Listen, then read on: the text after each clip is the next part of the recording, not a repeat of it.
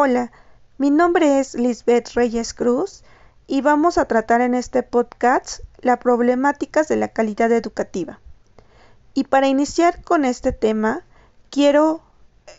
mencionar o partir de lo que se menciona en el artículo tercero constitucional, en donde nos menciona que todo individuo tiene derecho a recibir educación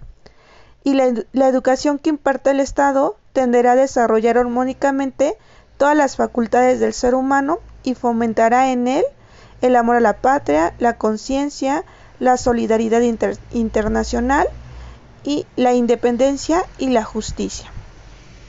¿Por qué quiero partir de este artículo? Porque como actores de la educación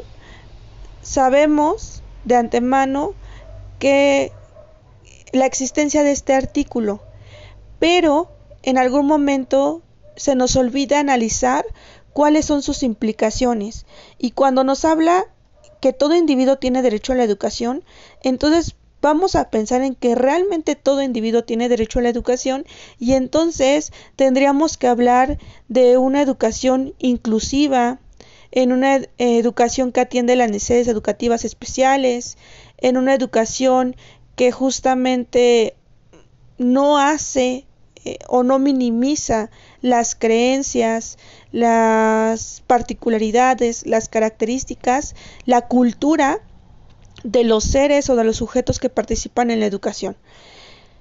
Estamos hablando también, o podríamos pensar en la pedagogía hospitalaria y en, y en todos estos ámbitos en donde no existe o no se da la educación, estos ámbitos rezagados, estos ámbitos olvidados por la educación. Entonces, al nosotros hablar de la educación políticamente, nos damos cuenta de que todo sujeto tiene derecho a esa educación. Vamos a pensar justamente también en las personas que están aisladas, que están alejadas, en estos contextos rurales, en donde justamente no llega una, educación eh, con trabajos y existe una educación tal vez eh, básica,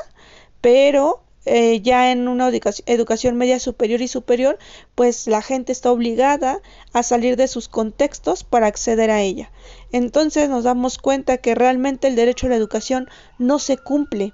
Ahora, otro factor muy importante de esto es la calidad, ¿no? En donde podemos analizar cuáles son los fines y propósitos de cada nivel educativo, pero otra cosa es hacer la comparación de ver en qué nivel o en qué grado se están cumpliendo dichos estándares. Cuando se menciona que, por ejemplo, en primaria el sujeto tiene que profundizar en conocimientos conceptuales básicos que le ayuden a una educación, una formación, eh, que sean como esta base de una educación y una formación más compleja, pues nos damos cuenta que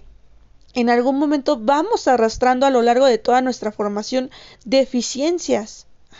En algún momento leí en, en una imagen algo chistosa y decía, ¿hasta dónde hemos llegado sin sabernos las tablas de multiplicar? Y en el momento me dio risa, pero después al analizar esta frase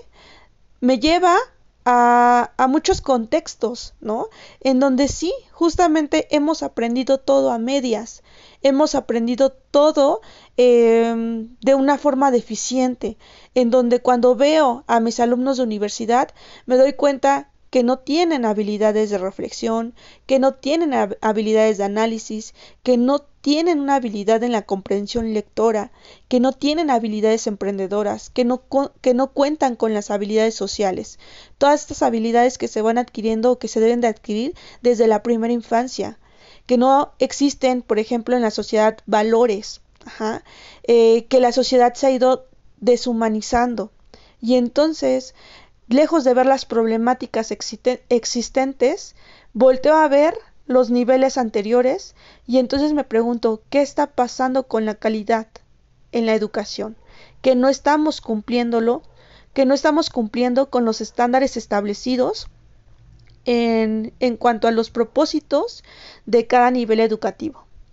Y entonces es muy importante que nosotros reflexionemos sobre nuestra práctica y entonces comprometernos como docentes para realmente cumplir con esta calidad en la formación integral de nuestros educandos.